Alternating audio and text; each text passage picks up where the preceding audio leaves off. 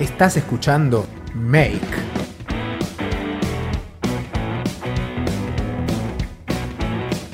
La escena podcast.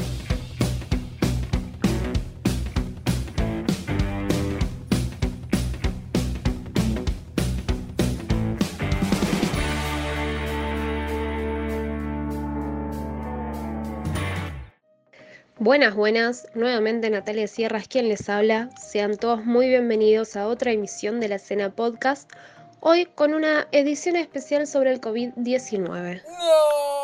Tranquilos, no voy a enseñarles a que se laven las manos al ritmo del feliz cumpleaños y mucho menos cómo desinfectar la ropa, la comida o el perro después de sacarlo a pasear. Me daba curiosidad saber cómo impactó la pandemia a la hora de salir al aire en las radios, en qué se vieron afectadas y qué cambios se tuvieron que implementar luego de que en nuestro país el día 19 de marzo del 2020 se decretara la cuarentena obligatoria. Para esto decidí contactarme con Sebastián Grandi, coordinador de aire de todo lo demás también, por Mega, programa basado en la actualidad musical con entrevistas y acústicos en vivo, y con Maximiliano Ertola, productor de De una a otra buen momento y Otro buen momento, ambos de Radio La Red, programa cuyo eje principal es el fútbol. Como todos sabemos, tanto los espectáculos musicales masivos y los torneos de fútbol a nivel nacional e internacional se encuentran suspendidos hasta nuevo aviso. Como no podía invitarlos al piso para charlar, decidí hacerle las mismas preguntas para que nos cuenten a través de un audio cómo vive cada programa y cada radio esta nueva experiencia. Los invito a escucharla. Mi nombre es Sebastián Grandi, soy coordinador de aire en Mega. Me llamo Maximiliano Ertola, soy productor y periodista en Radio La Red. ¿Cuáles son las medidas que tomó la radio para cuidar a los trabajadores? Bueno, la radio antes de que se declarase la cuarentena total, obligatorio, empezó a tomar medidas al respecto.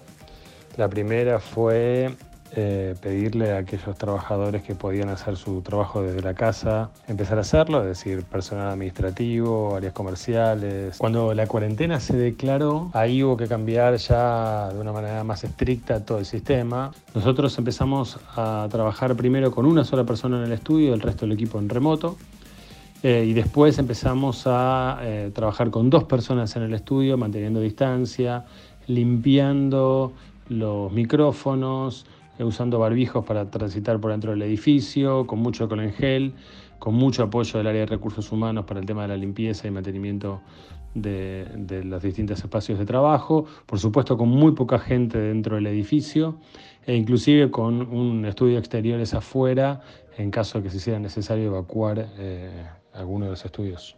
El Grupo América, porque la red pertenece al Grupo América, desde un primer momento tomó varias medidas de de precaución para evitar el, posible contagio dentro de los empleados. La primera fue reducir la cantidad de gente. Aquellos que podían laburar desde su casa lo hacían desde la casa y nosotros eh, lo que hicimos fue dividirnos. Como nosotros producimos los dos programas, uno al mediodía, otro a la tarde, y en la producción somos cuatro, dos venimos al mediodía y otros dos producen el programa de la tarde. Eh, después siempre hubo alcohol en gel, nos tomaron la temperatura todos los días, nos dan un barbijo por día, hay también disponibles guantes y nos desinfectan las zapatillas con algún producto también.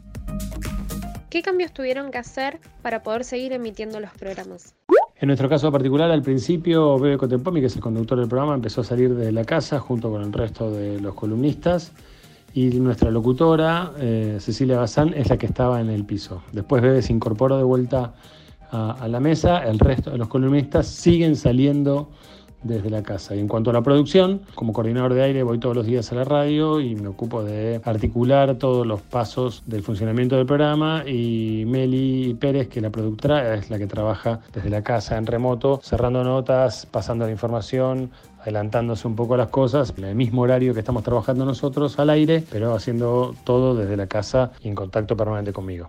La programación de la radio no cambió en absoluto, todos los conductores siempre han venido, lo que sí, en el estudio no hay más de dos o tres personas por programa, eso fue una disposición también desde el minuto cero, y los otros columnistas que no vienen al programa en vivo están enganchados por teléfono o mediante una aplicación que, si no me equivoco, se llama Comrex, que se escucha mucho mejor que si fuera la llamada al celular. Los productores vienen eh, en menor cantidad, pero mínimo hay dos siempre.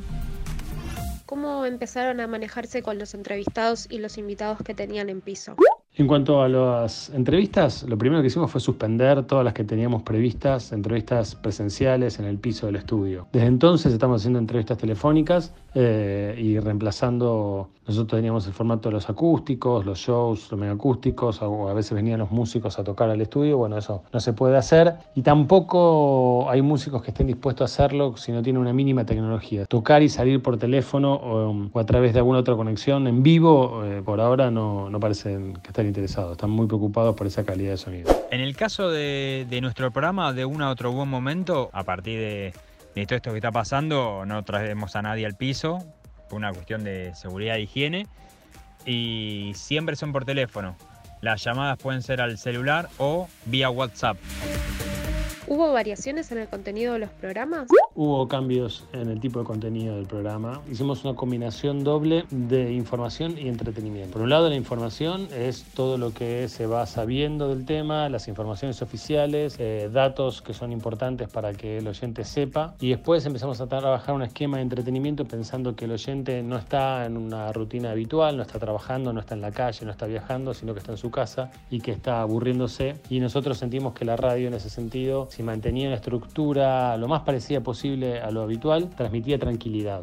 Y también con, nosotros le decimos historias de cuarentena, gente que en distintos lugares del país y del mundo está viviendo experiencias nuevas y que las puede contar a todos los demás. Y por otro lado, la música, que siempre fue el eje central del programa, nosotros estamos hablando con los músicos, preguntándoles cómo están, eh, preocupándonos por su salud, por su actividad. La, música en vivo es algo que ha parado y difícilmente vuelve a arrancar en 2020. Entonces nuestra intención es visibilizarlos completamente, tratar de ponerlos, transmitirle a la gente que ellos están ahí, que necesitan que su música se difunda y tratar de mostrarlos activos. Y la verdad que no haya fútbol sí afectó la estructura del programa porque obviamente se habla mucho menos de lo futbolístico y hasta hemos empezado a cambiar un poquito el rumbo del programa en cuanto a que estamos haciendo notas, entrevistas con dueños de comercios, con médicos, infectólogos y demás personas que tienen una buena historia para, para contar. Pues las notas de fútbol tienen que ver con argentinos que están afuera jugando en el exterior, como pasa en la cuarentena en Alemania, Francia, en España con Magallán que tenía compañeros con coronavirus, en, Estados Unidos, en México, bueno, hemos sacado muchos países. Entonces el contenido del programa se modificó casi que en un 100%. ¿Crees que estas medidas y nuevas formas de trabajar van a perdurar una vez que llegue el fin de la cuarentena? El hecho de que haya tecnología disponible para poder transmitir eh, lejos y que los programas de radio se puedan hacer igual sin que las personas estén en la radio, eh, que, es algo que nos enseñó claramente esta situación. Con más y mejor tecnología se puede resolver y va a haber radios que opten por esa situación o conductores cómodos que prefieran salir desde su casa. Obviamente eso cambia la interacción, la espontaneidad. Es más difícil de trabajar porque antes la radio tiene mucho de miradas, de señas y ahora hay que anticiparse mucho a las jugadas. El que está afuera se queda muchas veces eh, lejos de una situación que se produce en el piso. Pero en, lo estrictamente formal la radio funciona de todas formas. Así que yo creo que estas enseñanzas que nos dejó esta situación llegaron para quedarse. Yo creo que estas medidas que, que estamos hablando van a seguir en el tiempo, ¿no? Al menos hasta que se vaya el frío, el invierno, que no llegó, pero ya estamos pensando que que estas medidas van a seguir todo el invierno.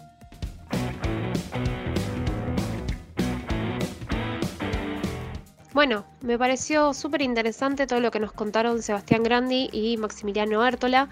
Eh, espero que ustedes también y que como siempre hayamos despejado sus dudas sobre cómo es trabajar en las radios.